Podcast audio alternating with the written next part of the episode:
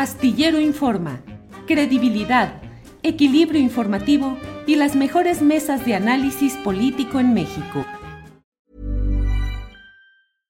Hey, I'm Ryan Reynolds. At Mint Mobile, we like to do the opposite of what Big Wireless does. They charge you a lot, we charge you a little. So naturally, when they announced they'd be raising their prices due to inflation, we decided to deflate our prices due to not hating you.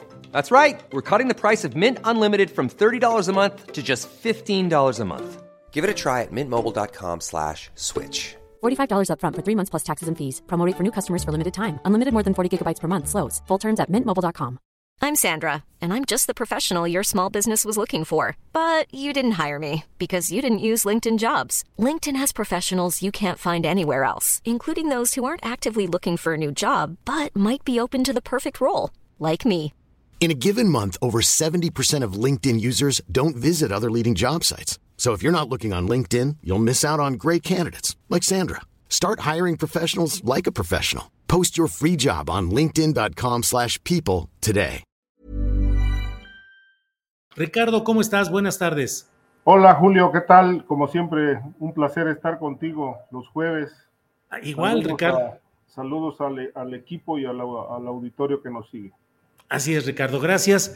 En cuanto esté listo Víctor Ronquillo, entramos con él. Mientras tanto, pues vamos avanzando en este mano a mano entre Astillero y Ravelo, Ravelo, Astillero. Vamos a entrar aquí a platicar y analizar lo que está sucediendo. Ricardo, de entrada, y porque tú has escrito y conoces muy bien la situación de lo que pasa en Jalisco, te pregunto, ¿cómo viste este tema de las explosiones en Tlajomulco, el uso de artefactos explosivos? Las muertes y lo que dijo Alfaro de frenar eh, la actividad de las madres buscadoras. Muchos ángulos de todo esto. Bueno, mira, eh, de entrada, el- este episodio de, de Tlajomulco eh, en Jalisco me remitió a la, a la Colombia de los tiempos asiagos de Pablo Escobar, los hermanos Rodríguez Orejuela, que luchaban por el control territorial y ahí fue donde se donde despegó y se dio a conocer pues toda esta actividad que más tarde fue señalada, calificada como narcoterrorismo. En México ya tenemos muchos brotes de este tipo de eventos este, bélicos. Lo que pasó en Jalisco no es la excepción. Eh, además, eh, en la tierra natal del gobernador eh, Alfaro, pues es un, es un fosario, es uno de los lugares donde más fosas clandestinas hay y donde pues hay una, una tarea acuciosa de las madres buscadoras, eh, de las rastreadoras que están eh, tratando de encontrar este, restos de sus eh, familiares desaparecidos ante la incapacidad o la cerrazón del gobierno de Alfaro que no ha dado respuesta a estas demandas. De tal manera que, bueno, este ataque aparentemente perpetrado por el cártel de Jalisco Nueva Generación, una organización criminal que precisamente en Jalisco tiene su, su asiento, pues nos da cuenta de, primero que nada, del poder bélico, segundo, de la impunidad con la que puede operar, la libertad eh, y sobre todo, bueno, pues cada vez que pasan este tipo de situaciones en Jalisco, pues vemos a un gobierno totalmente rebasado, cuando no eh, ligado a actividades, porque hay que decir que si el cártel de Jalisco se ha expandido tanto en ese estado, es porque ha contado también con, con, con la complicidad oficial. De esto ya hemos dado cuenta aquí, de cómo está entreverada la política en Jalisco con el crimen organizado. Y Alfaro no es ajeno a estas actividades. ¿no? Eh, yo he publicado incluso nombres de personajes ligados al cártel de Jalisco y a otros grupos que eh, acuerdan a través de su excuñado decisiones en el Poder Judicial a favor o en contra de amigos o enemigos y que tienen que ver con cuestiones mercantiles, eh, herencias, problemas de tierras, pero que todo está de alguna forma relacionado con actividades de lavado de dinero este, y con el cártel de Jalisco. De tal manera que, bueno, este golpe a funcionarios, a policías y a civiles allí en Tlajomulco de Zúñiga, pues la verdad que pone en evidencia eh, la descomposición que tiene Jalisco desde, no de ahora, desde hace muchísimos años. Eh, quizá las expresiones más críticas y violentas las vimos desde Aristóteles Sandoval a la fecha, pero creo que Jalisco es un, es un estado que no ha tenido paz ni posibilidades de pacificación igual que Michoacán. Ricardo, y esta utilización de artefactos explosivos, se habla de que son eh, minas, minas hechas eh, artesanalmente, o sea, eh, como los blindajes que hacen también de algunos vehículos. ¿Qué tanto estamos entrando a una fase de mayor agresividad de estos cárteles en cuanto a armamento y disposición de artefactos explosivos? Y por otra parte, el riesgo para los civiles. Sí, de hecho esto puede ir escalando. Sí, hemos visto, ahora son, digamos, parecieran eh, eh, artefactos eh, de manufactura pues muy, muy casera, poco sofisticada, pero bueno, con una capacidad de generar daño enorme. Lo vimos en, en lo que ocurrió en Jalisco. Pero hago la comparativa con Colombia porque así empezó Colombia con este tipo de agresiones que poco a poco fueron escalando a grado tal de que, bueno, empezaron los coches bombas, empezaron el desplome de aviones comerciales, dinamitaron clubes de empresarios y políticos, y bueno, en México hay expresiones ya de este tipo de, de, actividad bélica de gran nivel eh, que para Estados Unidos, para la DEA en concreto, no son más que expresiones de narcoterrorismo, de ahí aquello de, declarar como terroristas a, los grupos criminales mexicanos. Pero lo cierto es que se está echando mano cada vez más de eh, actividad, perdón, de recursos eh, con, más capacidad, más este, capacidad de hacer daño, de afectar a la gente, ¿no? Lo vimos ya en Toluca con estos, estos incendios, este tipo de, de, presión que está ejerciendo crimen organizado, sobre todo por en lugares donde hay resistencias al cobro de piso.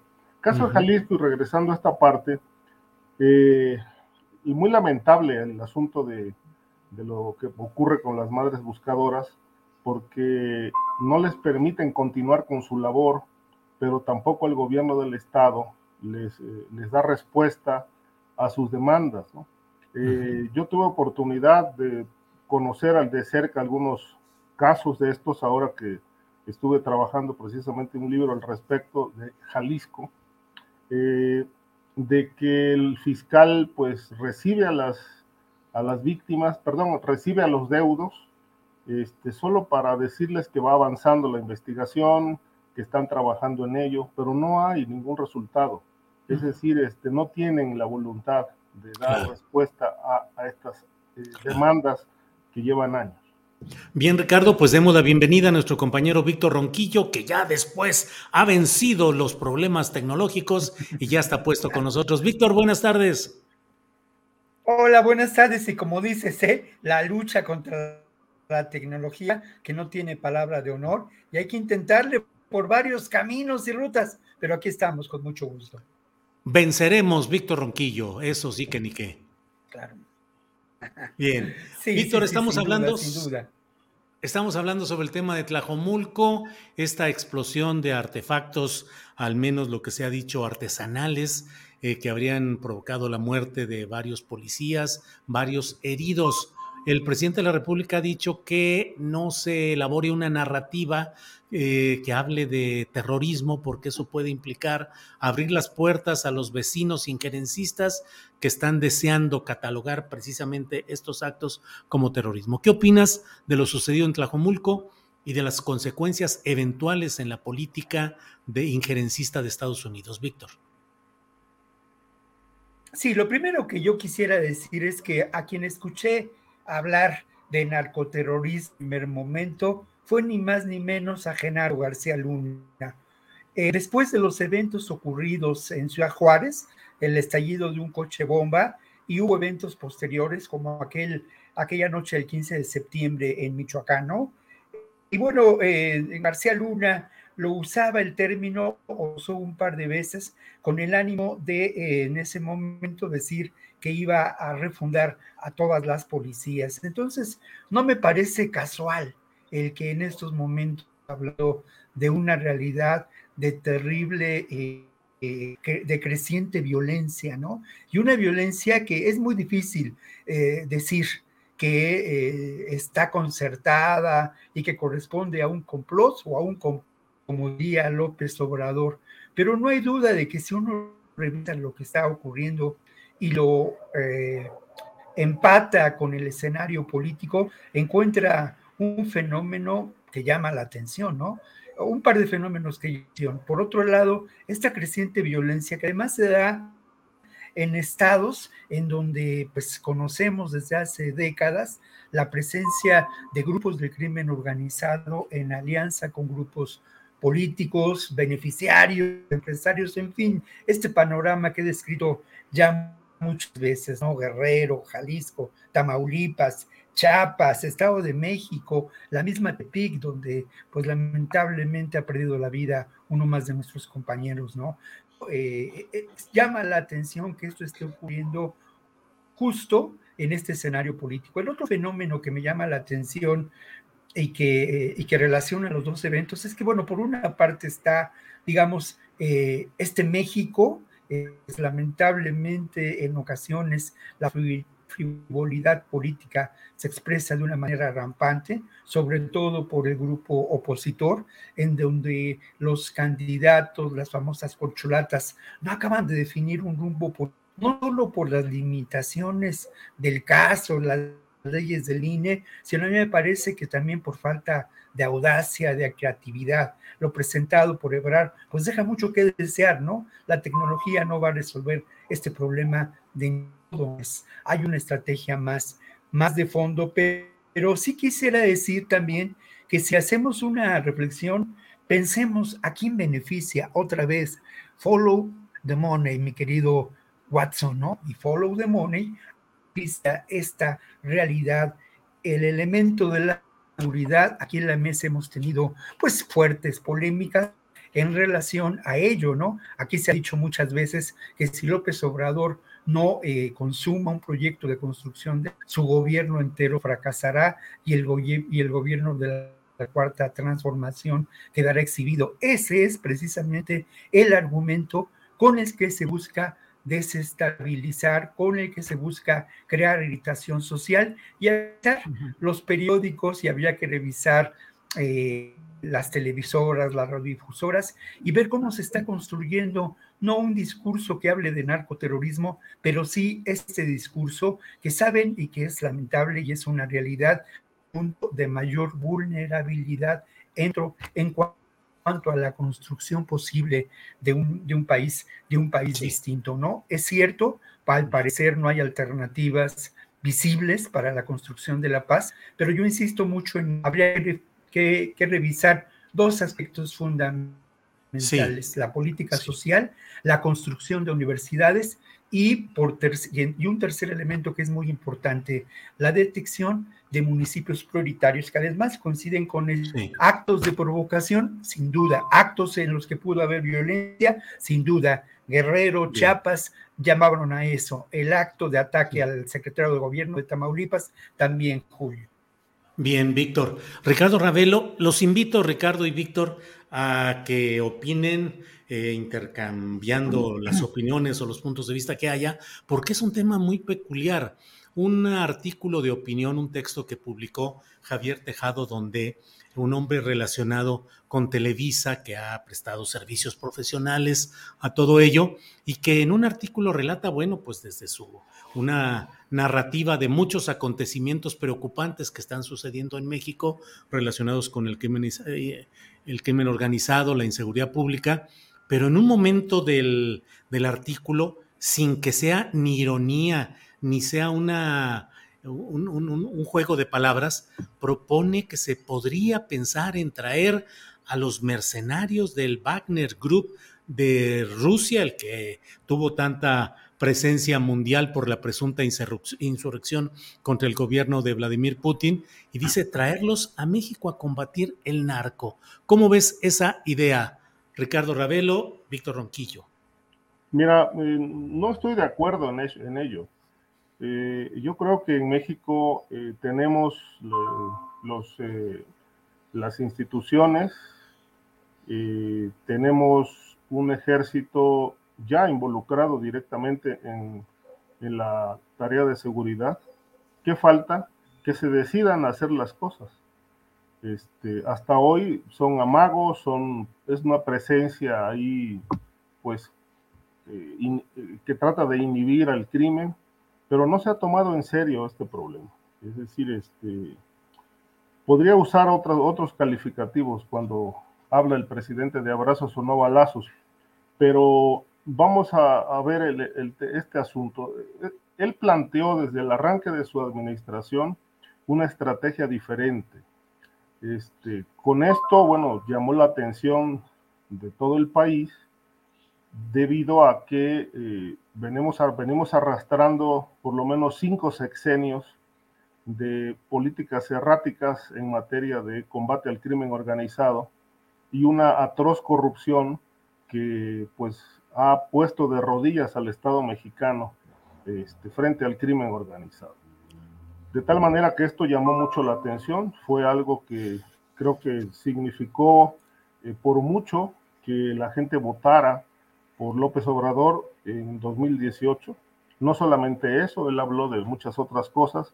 Eh, y a la vuelta de cinco años vemos que eh, por lo menos en el tema no hablemos de otros porque estamos, pero podríamos entrar a todo el sexenio, ¿no? Este, pero en, materia de seguridad, que es, es me parece que el punto toral, eh, cinco años después de esta nueva estrategia, pues no tenemos resultados, 156 mil muertos, este, etapas más, menos altas y bajas, la última, el último mes fue, fue desastroso, pero ha resultado un rotundo fracaso. Y, lo, y respecto de que si no se resuelve el tema de la seguridad, eh, esto va a ser un, fracaso de la 4T, no lo dijo nadie más que el propio presidente. este, él lo reconoció. Si su gobierno no resuelve el problema de la violencia, del crimen organizado, la 4T será un fracaso. Por lo menos la, etapa que a, él le que a él le tocaría, en este caso el sexenio 2018-2024. Ahora, traer gente del exterior, me parece que, eso no va a ocurrir. Es decir, más allá de que pueda hacer una propuesta que pueda tener algunos ángulos interesantes, no lo van a aceptar en principio porque si algo ha caracterizado al presidente es que, bueno, es un, personaje caprichoso que se muere en la raya con sus ideas, aun cuando los resultados los tenga eh, ahí claros, tenga claro el fracaso, tenga claro los desatinos, los hierros, no cambia la estrategia. Y, esto nos permite ahondar por qué un presidente que ve que no hay resultados en materia de seguridad no cambia la estrategia. ¿Por qué? Este por qué yo creo que mm, no nos, no nos los va a responder el presidente va a decir una y otra vez que porque él tiene la razón y porque sí hay resultados. Porque lo que él ve eh, parece que es distinto a lo que la sociedad padece todos los días. Eh, creo que lo, que lo que está faltando en este momento y ha faltado en todo el sexenio es la voluntad de enfrentar al crimen con una estrategia seria. Es decir, hasta hoy eh, y no lo digo yo, está publicado en distintos medios, no hay un solo dato verificable que diga que se están atacando las causas. Es decir, combatir la pobreza no es combatir al crimen organizado. Darle dinero a los jóvenes tampoco es combatir al crimen organizado porque la pobreza no es causal de criminalidad. Eh, yo no sé quién le dijo al presidente eso, pero a mí me parece que de ahí se agarraron y muy bien pues para hacer un trabajo social que ha mantenido hasta hoy la popularidad del presidente eh, en niveles elevados, pero sin resultados, que es lo contradictorio, sin resultados en, el, en, el, en, el, problema central de este país, que se llama crimen organizado. Preguntas, ¿está pagando facturas? El crimen organizado le ayudó a llegar al poder, pactaron con él y por eso está pagando la factura. Es el sexenio del pago de facturas y el que sigue será el de los resultados. Pues bueno, nos podemos hacer muchas conjeturas sobre este tema. Lo cierto es que hoy, faltando un año o un poco más para que concluya, yo por lo menos puedo decir que el, el, gobierno de López Obrador en materia de seguridad es un fracaso. Bien, Ricardo. Víctor Ronquillo, el tema de los mercenarios de Wagner Group y pues las preguntas o planteamientos que hace Ricardo Ravelo. Víctor, por favor. Bueno, a mí me sorprende, eh, bueno, no me sorprende, lo veo de manera cotidiana cuando leo articulistas o cuando de pronto escucho comentarios, pues me sorprende la ligereza y la temeridad con la que se lanzan especulaciones, ¿no? ¿Cómo se habla, por ejemplo, de que López Obrador está para aún como pregunta? Pues para formular estas preguntas y especular sobre ello, habría que tener mayores elementos, ¿no? Entonces me parece ligero, temerario y me parece parte de todo un pensamiento absolutamente conservador que es parte de lo que se ha construido y generado a lo largo de este sexenio en una guerra ideológica. Y como guerra ideológica, y hablando de guerra ideológica, pues hablamos de este personaje que publica esta nota en el que sin duda pues es uno de los medios favorecidos por el anterior régimen. Y bueno, por otra parte, no, no, no hubo distintas políticas en contra del crimen organizado y la seguridad. Hubo una que se gestó desde la época de Salinas de Gortari, que encontró un momento culminante cuando Calderón y que luego siguió adelante en la época de Peña Nieto. Acá ha habido un intento de transformar esa visión, se han establecido relaciones con, con las agencias de Estados Unidos, con el propio gobierno de Estados Unidos. Eh, hay un ah, nuevo intento, ¿no? Que es este entendimiento bicentenario, en fin, pero no voy a abundar en ello por cuentas, de verdad, ¿eh? el artículo es un artículo bastante simplón, no es su fuerte el escribir de este personaje, ni el argumentar. Está basado en dos elementos centrales. Dice que las Fuerzas Armadas mexicanas sin preparación, bueno, discutirlo, había que ponderarlo, había que reflexionarlo y sobre todo, como siempre digo a los comentaristas que lo hacen con ligereza elementos, elementos, pruebas, fuerza, argumentación sólida. Y luego lo otro, dice que el federal no tiene mucha idea, así lo dice, con una, pues eso como si lo dijera mi mamá, con todo respeto, o mi tía Esperancita, ¿no? No tiene mucha idea, una enorme ligereza. Y luego lo otro que pues es, es, es que este personaje jamás ha estado en lugares como Chiapas o Guerrero documentando estas realidades, que tampoco ha leído muchos libros, ni tampoco ha conversado con muchas personas, no ha reporteado la historia. Entonces la se deja ver porque habría que, comparar esta realidad con los procesos de degradación social que precisamente eh, causaron la presencia de las Fuerzas Armadas, concretamente del ejército en Chiapas, en Guerrero. Entonces uno puede imaginar lo que podría ocurrir con, estos, con esta realidad. Lo otro es cierto, y ese es el intento, y además seguramente este hombre que es este articulista vinculado a Televisa, en fin, bueno, pues alguien que, que escribió esto en el mm, pues es alguien que sí como dicen ellos, como dicen los emprendedores, los emprendedores y los hijos de Cornejo y toda esta realidad, pues buscan salirse del cuadrito y aportar nuevas ideas, ideas, ¿no? Pero bueno, habría que aportar ideas verdaderamente sólidas, concretas. Y yo lo he dicho aquí muchas veces, ¿no? Creo que el gran problema es buscar cómo desmontar estas alianzas establecidas en estos estados donde ahora se da la violencia, en estos estados donde eh, lamentablemente esto ha sido por décadas entre los diferentes grupos de, poder, ¿no? Incluidos el poder político corrupto, desmontarlos con labores de inteligencia y con los cercos de protección con lo que operan estos grupos criminales en escenarios, eso sí es muy importante, Julio, y déjame concluir con ello, en escenarios de las guerras no convencionales del siglo XXI. Bien, Víctor, gracias. Ricardo Ravelo, otro escenario, Chilpancingo, Guerrero en general, eh, movilización de personas, base social, negociaciones. ¿Cómo viste ese caso, Ricardo Ravelo? Bueno, lo de Guerrero aquí ya lo hemos tocado.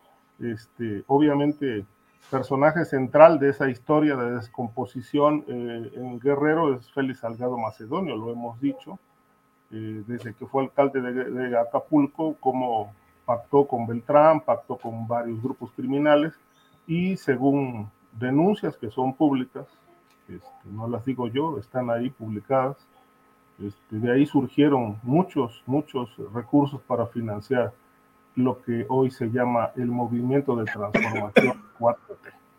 Entonces, eh, yo digo, bueno, no son comentarios ligeros, es decir, ahí está la realidad, no hay resultados en materia de seguridad. Yo no sé si Víctor o alguien más pueda tener un dato, aunque sea uno, siempre lo he pedido, uno nada más que hable de buenos resultados en materia de crimen organizado en este gobierno.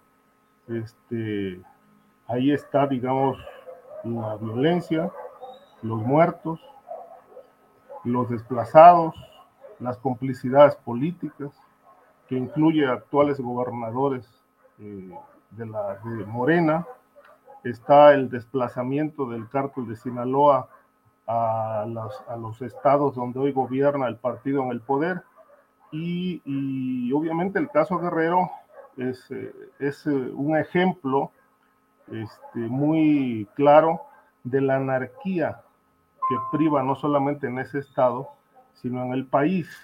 ¿A dónde hemos llegado después de cinco años de, fallas, de tropiezos o de no aplicación de la ley? Pues a la anarquía. Hoy estamos instalados en la anarquía y no veo por ningún lado que esto se vaya a frenar porque vamos en caída libre al caos. Hi, I'm Daniel, founder of Pretty Litter. Did you know cats tend to hide symptoms of sickness and pain? I learned this the hard way after losing my cat, Gingy. So I created Pretty Litter, a health monitoring litter that helps detect early signs of illness by changing colors, saving you money and potentially your cat's life. Pretty Litter is veterinarian developed, and it's the easiest way to keep tabs on your fur baby's health right at home. Go to prettylitter.com and use code ACAST for 20% off your first order and a free cat toy. Terms and conditions apply. See site for details. Everyone knows therapy is great for solving problems, but getting therapy has its own problems too, like finding the right therapist, fitting into their schedule, and of course, the cost. Well, BetterHelp can solve those problems. It's totally online and built around your schedule. It's surprisingly affordable too. Connect with a credentialed therapist by phone, video, or online chat all from the comfort of your home. Visit betterhelp.com to learn more and save 10% on your first month. That's BetterHelp H E L P. En materia de crimen organizado, es decir, no hay paz en el país, no hay seguridad y obviamente esto se recrudece cada vez más. Ahí está Guerrero ahorita con, con estos ataques que hubo, eh, esta irrupción violenta a Palacio de Gobierno, el, el, asesinato de dos exfuncionarios este, de la administración anterior y una gobernadora que no le encuentra el cómo llevar una eh, estrategia eh, para poner paz en el territorio. Eh, vemos también la complicidad, la alcaldesa del Chilpancingo con el jefe de los ardillos y este poder de los distintos grupos locales ha ido creciendo. Guerrero, Guerrero eh, es quizá de los estados que más, eh, más ramajes criminales tiene, es decir, son seis grupos aproximadamente los que están allí, más o menos, pero tiene muchísimos ramajes. Y hay una característica que, que llama mucho la atención, ahí el crimen organizado este, e, es un, como un negocio familiar o un negocio de cúpula, un negocio de, pues, de estructura política también, donde se entrevera la política con el crimen organizado, porque la mayor parte de estas células que operan en los municipios este, están relacionadas con la autoridad local, con alcaldes, con los regidores, con síndicos, con tesoreros, con la policía. Es decir, eh, no es fácil ni será fácil desarticular estas redes. Peor aún cuando ni siquiera se ha empezado con una estrategia para desmantelar el patrimonio criminal en Guerrero y en buena parte del país. De tal suerte que, bueno, vemos que eh, las fallas de la política federal en materia de crimen organizado, pues está llevando al caos a, muchas entidades federativas donde pues no se ha atacado, eh, eh, insisto, el tema de la, la, narcopolítica, el lavado y toda esta este tejido criminal que no que no es de este sexenio, viene de muchos años atrás, pero que en esta administración por falta de estrategia y por falta de la aplicación de la ley este, se han robustecido enormemente a grado tal de llevar a muchas entidades como Guerrero a la ingobernabilidad. Bien, Ricardo. Em, Víctor Ronquillo, ¿cómo ves el tema de Guerrero en general, de esta irrupción específica en Chilpancingo, la presencia del senador Félix Salgado Macedonio como un poder real ahí en la constitución del poder en la constitución del poder de Guerrero y de la propia gobernadora Evelyn Salgado. ¿Qué opinas, Víctor? Bueno, lo primero es que recomendaría al público y recomendaría a mi colega Ricardo Ravelo que se acerque un poquito a lo que representa el movimiento anarquista, la anarquía política hoy en día. Hay un par de libros que se encuentran en internet que se pueden leer y me parece muy, muy recomendable el ampliar nuestros horizontes, ¿no? Es Tomás Granados, Tomás Granados, Anarquía Hoy, y puede, puede consultarse en internet, porque lo mismo, ¿no? En ocasiones estas expresiones de la anarquía, pues dejan de lado la consideración de muchas definiciones políticas, de una historia política que es de décadas y a la que yo me suscribo, ¿no? Mi definición política, y lo digo con toda seriedad, es el anarcopunk. Entonces, cada vez que escucho esto, hablar así de la anarquía, del caos, de verdad, de verdad, que mis problemas de salud y de urticaria y de temperaturas extrañas que me están dando por la noche se disparan, ¿no? Sí, sí recomendaría al público que lea a Tomás Granado, a Tomás Granados y pues obviamente a los clásicos, empezando por el maestro Ricardo Flores Magón, ¿no? Eh, eh, eh, que incluso pues se han convertido en un área de bronce. ¿Qué pasa con Guerrero? Mira, mencionábamos la semana pasada, recordaba. Víctor, ¿me dejas preguntarte? he tenido con Abel Barrera, perdón. Víctor, ¿me dejas preguntarte una cosa? Y el anarquismo actual, tú como anarquista punk, ese anarquismo, eh, respeta o rechaza a un poder político como el actual? Mira, una de las perspectivas de los que nos suscribimos en esta corriente política es que hay diferentes momentos históricos y que tenemos que conocer que este pensamiento, que además es un pensamiento con acción política y que tiene que ver con las labores que, que desarrollamos, ¿no? que está muy ligado indudablemente en mi caso muy concreto a mi oficio, ¿no? pues eh, tiene distintas eh, fuentes de acción y de realidad. En estos momentos, lo determinante para mí, de acuerdo con Tomás Granados, por ejemplo, teórico actual del anarquismo, es tender puentes, ¿no? Tender puentes contra lo que uno, con lo que uno pueda movimientos progresistas y oponerse a cualquier eh, sistema de dominación. Eso quiere decir bueno, en mi caso muy concreto, pues no me puedo refugiar en un cuarto de la colonia Roma a escribir ensayistas y poemas delirantes, sino que tengo que practicar la posibilidad de una acción que sea liberadora. Y eso entronca con mi oficio eh, también de profesor y con oficio de persona que tiene, gracias a ti, por ejemplo, acceso a los medios. Ahora esto que estoy diciendo, pues no, no, no nunca lo he negado, ¿eh? E incluso en imagen, en, en Milenio, eh, en TV Azteca y, en el viejo 40, espacios donde he podido, pues ha sido muy clara mi posición, lo mismo que en mis textos, en mis libros. Es tiempo, Es tiempo de tender puentes y obviamente hay diferentes posiciones al respecto. Hay posiciones mucho más beligerantes que contradicen este último en relación a esto. Yo quisiera decirles que además esta transformación auténtica y profunda que se da a partir de esta visión del mundo anarquista, pues tiene que ver con acciones muy concretas y con cambios que se están dando en lo social, en la vida de jóvenes, en la vida de colectivos y colectivas y en la acción eh, pues cotidiana, ¿no? Yo establezco desde mi perspectiva como profesor y de mi, desde mi perspectiva como alguien que trabaja en los medios de acciones absolutamente horizontales que terminan con, estos aparatos de dominación. Y me tomo muy en serio, muy, muy en serio el que nos encontramos en una guerra ideológica y que hay que, pues, dinamitar, dinamitar estas ideas conservadoras, estos lugares comunes y lo que decía, perdón por la cita intelectualosa, ¿no? Karel Kosik, el filósofo checo, este mundo de la pseudoconcreción que ignora la realidad profunda de las cosas. Dame chance, Víctor, de preguntarle a Ricardo Ravelo. ¿eh?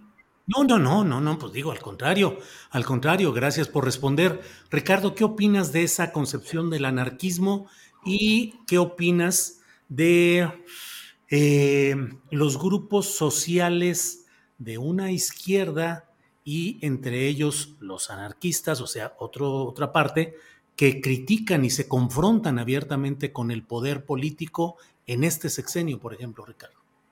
Mira, en principio agradezco la recomendación del libro. Este, sin embargo, eh, como reportero, yo leo en la realidad.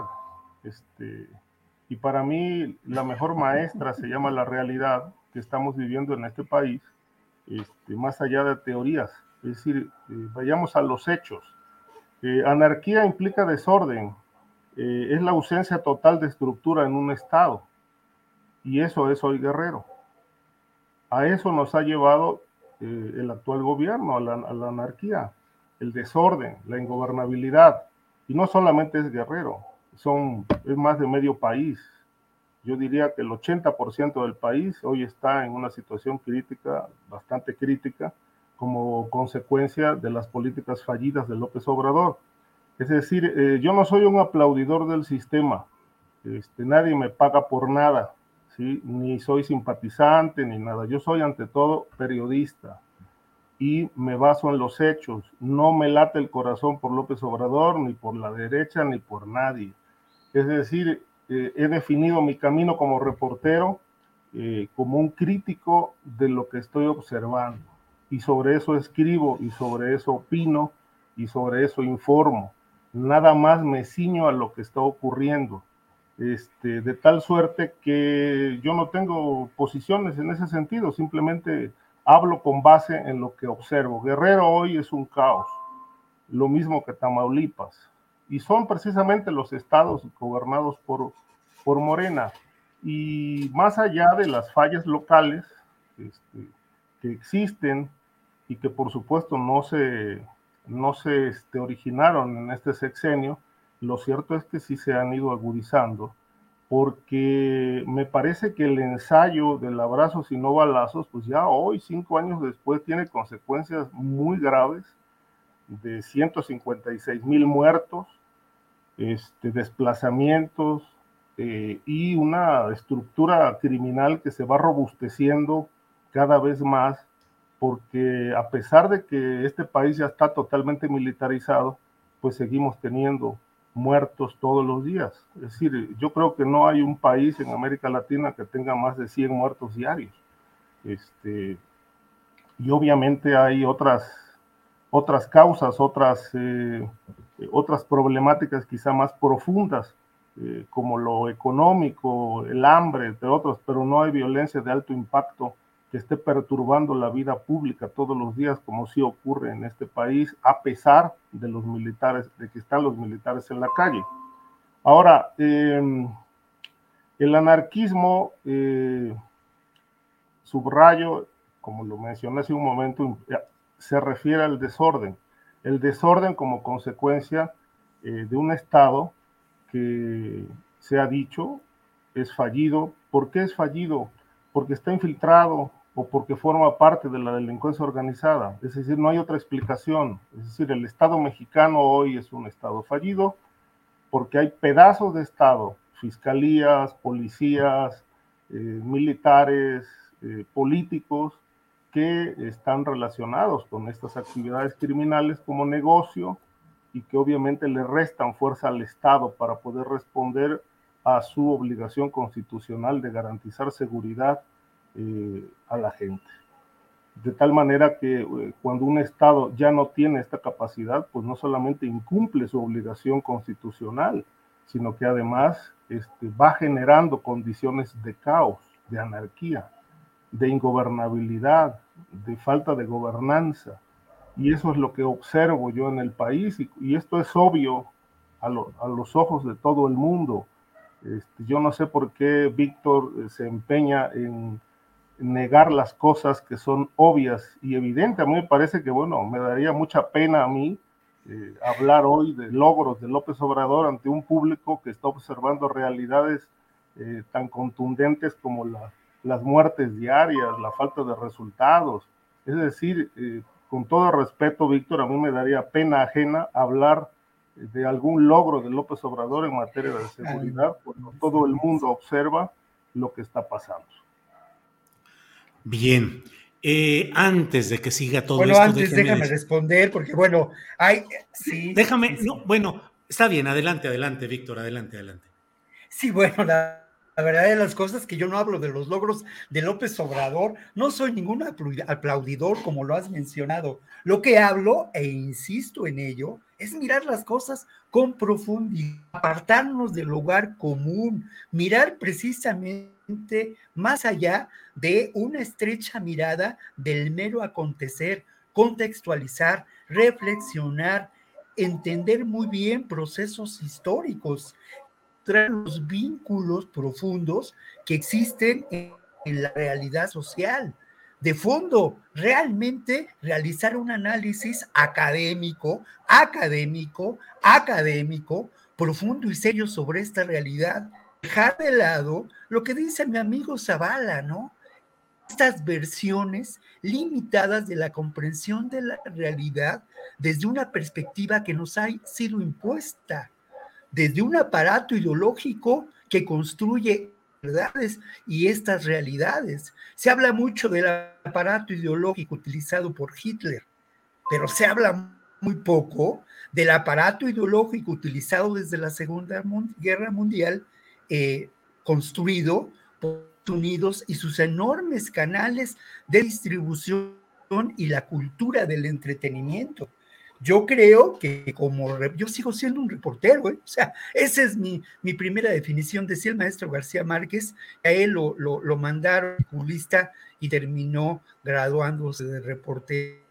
Yo sigo siendo un reportero y como tal, tú lo sabes muy bien, este Julio y Ricardo, pues he recorrido el país. Y he recorrido el país, lo mismo en los barrios más hostiles de la ciudad que en los barrios de Tijuana, de Nuevo Laredo, he estado en los pueblos de Guerrero, en Tamaulipas, en fin, pero no se trata solamente de eso, se trata de, pues a estas alturas de la vida, al menos en mi caso muy personal, una reflexión profunda sobre ese acontecer y vincularlo a lo que ocurre y contextualizarlo y como dije, entenderlo como procesos históricos concretos. No defiendo a López Obrador, de ninguna manera. Me considero, como dije, tender puentes. Uno de los grandes errores del gobierno de López Obrador en ese sentido ha sido su incapacidad para reconocer a dos aliados fundamentales con los que hubiera podido tender puentes, las auténticas organizaciones mentales con las que me precio haber trabajado por décadas y el espacio académico donde se construye el pensamiento crítico, el auténtico espacio académico y el auténtico pensamiento crítico. Bien. Gracias, Víctor. Eh, Ricardo, déjenme compartir, Ricardo y Víctor, antes de que esta, eh, sus, las posiciones y las expresiones sigamos en este tema, pues que hay una noticia que a mí sí me impresiona, me impacta. Fíjense que Gabriel Cuadri ya no va a ser candidato a la presidencia del, bueno, candidato a coordinar el proyecto del Frente Amplio por México. Dice, declino y me integro al Frente Amplio, a la persona que resulte ganadora en el proceso y el equipo de especialistas en materia de medio ambiente, sustentabilidad y cambio climático. Caray, pues una gran pérdida para la vida política, intelectual, crítica, académica, Víctor, académica, ambientalismo puro de Cuadri pues que se nos va, no va a ser candidato. Mucha gente quería votar por él y su combi, pero bueno, pues ya ni modo. Eh, Ricardo Ravelo, em, sobre este tema, ¿tú ves una circunstancia electoral que está agravando la percepción de la violencia en el país o acumulación de errores y de procesos no culminados? Te lo pregunto porque hay mucha gente que dice, todo esto que está sucediendo, inclusive este programa está señalando a lo largo del programa detalles y circunstancias relacionadas con muchos actos del crimen organizado, porque hay una campaña para tratar de mostrar un México en llamas, un México en caos, un México con problemas, porque eso está en una lógica electoral. ¿Qué opinas, Ricardo? No, eh, yo, yo no veo que esto sea parte de una estrategia de inflar cosas. Ahí están los muertos, ahí está el caos. Es decir, este, veamos la realidad. Este, yo creo que el, si observamos eh, todos los días lo que ocurre, pues tenemos la película del país para hacer verdaderamente una cinta de terror este, eh, trascendente, ¿no? Eh, la violencia no, no se frena, no se frena. y obviamente creo que la, hoy la gente lo que está demandando es precisamente eso, seguridad. Creo que el único que ha planteado este, de los aspirantes de Morena a, la, presidencia eh, el tema de, que tiene, más bien la propuesta de que dispone ya de una estrategia para resolver, dice él, está reconociendo que no está resuelto, para resolver el problema de la seguridad, pero de tajo, pues es Marcelo Ebrard. Y dice tener toda la, digamos, la, el proyecto amplio, este, la estrategia adecuada, que obviamente, pues por lo que se observa, no será la misma o no sería la misma de, de ganar la presidencia este, que se está aplicando actualmente, pero el resto de los candidatos no, ha, no se ha referido al tema. Es decir, eh, eh, nos están como empujando a una suerte de normalización de esta realidad que nos parece caótica. Por ejemplo, cuando salimos del país y desde algún punto del mundo podemos observar a México, nos damos cuenta de que imbuidos en este país caemos como en una suerte de ceguera este, donde podemos ser presa fácil de la manipulación de Palacio Nacional a través de las mañaneras o a través de todos los aparatos y medios de comunicación que están repitiendo el discurso oficial permanentemente de que las cosas están bien. Cuando salimos de esta cápsula llamada México y nos vamos, por ejemplo, a algún lugar de Europa y observamos desde allá cómo está el país, nos, da otra dimensión de las cosas y nos damos cuenta realmente de toda la manipulación de la que somos objeto cuando eh, tratamos de analizar las cosas eh, en medio de tanto bombardeo informativo, cruce de ideas, eh, manejos torcidos de realidad, trozos de realidad incompletos, medias verdades, mentiras, en fin, pero esta, esta, digamos, esta dimensión este, amplia, este, total, solo la podemos ver cuando nos podemos salir de ella, porque imbuidos en ella caemos, caemos muy fácilmente en todo esto, esta manipulación del discurso y obviamente de la realidad, porque pues las mañaneras no son otra cosa más que una total manipulación de la realidad para que la gente, a la, gente le llegue información tergiversada, etcétera, De tal suerte que yo creo que el, el, tema de la seguridad para poder, para que el candidato próximo de Morena o de, o de, la oposición, que yo no veo quién vaya a ser, realmente no, no le veo, no hay por dónde, no le veo opciones a la, a la oposición, pero yo creo que quien tenga realmente una solución a este problema, puede ganar la, la puede ganar la presidencia. y esperemos que, pues, pueda aplicar, porque si hoy, eh, más allá de lo económico, más allá de Tren Maya, aeropuertos, etcétera, etcétera, hoy el grito en el país se llama seguridad. Es lo que la gente está demandando.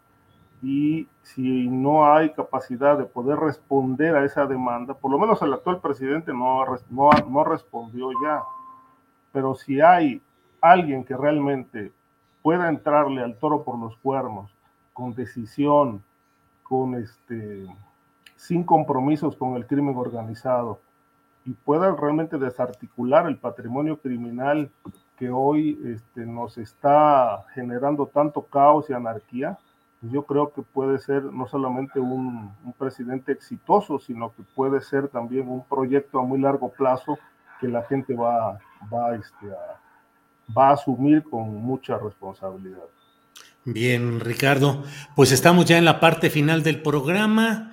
Eh, vamos a ir avanzando hacia el final. Y Víctor Ronquillo, postrecito, postre, tema que quieras tocar ya al final del programa. Víctor, por favor. Bueno, pues la verdad es que estoy muy contento. He tenido algunos problemas de salud, el público no está para saberlo, pero bueno, pues ahora sí que, que así es la realidad. Problemas de salud, pues eh, singulares, pero no me preocupan tanto. Estoy muy contento porque acaba de publicarse que se llama, a ver cómo se ve mejor. Aquí se ve mejor, aquí está. Camaleón es una novela que está, eh, que habla mucho precisamente de estas reflexiones. Es una novela donde, pues por primera vez, mi querido Julio, ejerzo la total libertad creativa. Era una novela que empezó casi como un desahogo personal y que, y que desde el principio decidí no responder a lo que esperaba de mí Random House o lo que esperaba de mi plan o editorial de X, Y o Z, Océano, ¿no? Libros en donde pues esperaran que Víctor Ronquillo continuara con su trabajo de eh, libros testimoniales. Estoy muy contento porque es una novela de ciencia barra, es una novela que tiene grandes ¿Novela de qué, perdón, Víctor? Se cortó tantito. ¿Novela de qué? Roll, ¿sí? ¿Novela de qué? Ah, es una novela de ciencia ficción de ciencia ficción. Ahí va. Es una novela de ciencia ficción charra, ¿no? Novela que pues eh, escribí con enorme libertad creativa, tiene fragmentos eh, escritos, verbales, pero donde me asumo con el ritmo blusero, tiene espacios también del viejo rock de los ochentas y de generación a la que yo pertenezco. Yo no fui rockero porque no toqué nunca bien el bajo, es una de mis limitaciones personales, pero esta, esta novela está encaminada a ello. Y esa parte, perdón que me extienda, pero esa parte, un, proyecto eh, editorial que se que a distancia con las transnacionales de la industria editorial, que promueve lo que podemos considerar nuevos senderos para eh, la, el imaginario, perdón que sea tan presuntuoso, pero de la especie, ¿no? Contar lo que está ocurriendo, abordar temas como la inteligencia artificial, como el, envejecimiento, en fin, y, todo es desde, eh, eh, desde la historia de un sueños sentenciado a muerte que viene a la tierra a cumplir esa sentencia. Julio, bueno, se presenta el próximo sábado a las seis de la tarde allá en Xochimilco. Es, es la primera presentación, vamos a tener. Pasado mañana, este sábado. porque insisto mucho, ¿eh? Pasado, este sábado. Es un acto, es un acto, este sábado, pasado mañana, allí en el centro de Xochimilco, en uno de los espacios eh, que construye este, este grupo político de para leer, en libertad. Y, insisto mucho, espero, espero las posibilidades de hacer ruido con la novela, porque no tanto me interesa vender libros, me interesa mostrar que tenemos que apartarnos de lo que las transnacionales de la industria editorial y la industria del entretenimiento imponen, esa guerra ideológica que tanto me preocupa. Entonces, pues invitada, invitados los, las personas que nos escuchan, ¿no?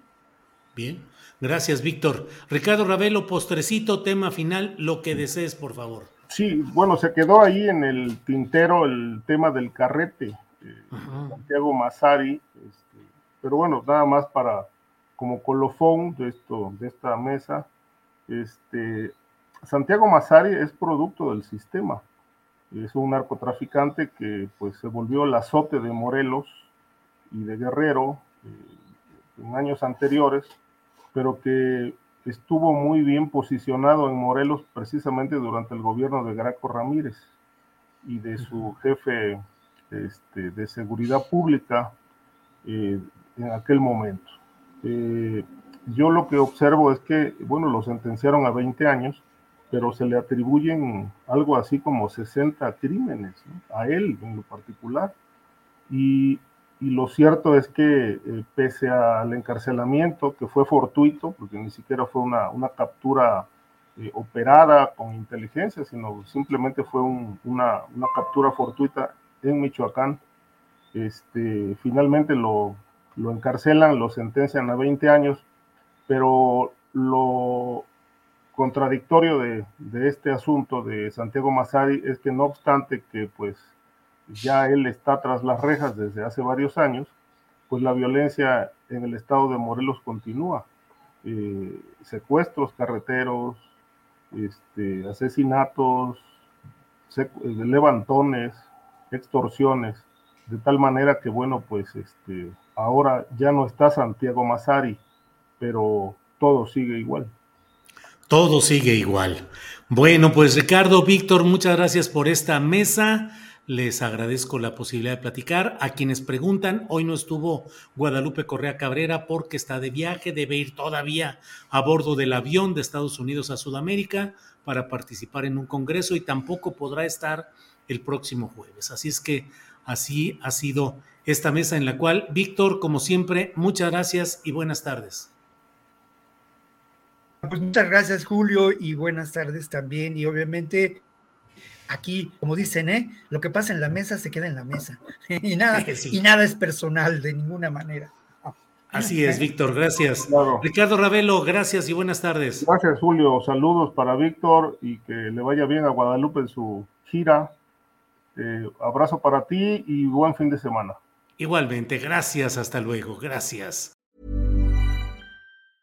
¿No se merece tu familia lo mejor? Entonces, ¿por qué no los mejores huevos? Ahora, Egglands Best están disponibles en deliciosas opciones. Huevos clásicos, de gallina libre de jaula y orgánicos de Egglands, que ofrecen un sabor más delicioso y fresco de granja que le encantará a tu familia. En comparación con los huevos ordinarios, Egglands Best contiene la mejor nutrición como 6 veces más vitamina D, 10 veces más vitamina E y el doble de omega 3 y B12. Solo Egglands Best. Mejor sabor, mejor nutrición, mejores huevos. Visita egglandsbest.com para más información. Hola, buenos días, mi pana. Buenos días, bienvenido a Sherwin Williams. ¡Ey! ¿Qué onda, compadre? ¿Qué onda? Ya tengo lista la pintura que ordenaste en el ProPlus app. Con más de 6.000 representantes en nuestras tiendas listos para atenderte en tu idioma y beneficios para contratistas que encontrarás en aliadopro.com. En Sherwin Williams somos el aliado del PRO.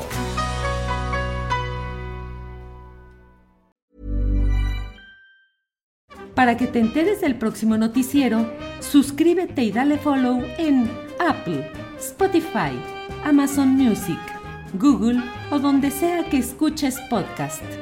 Te invitamos a visitar nuestra página julioastillero.com.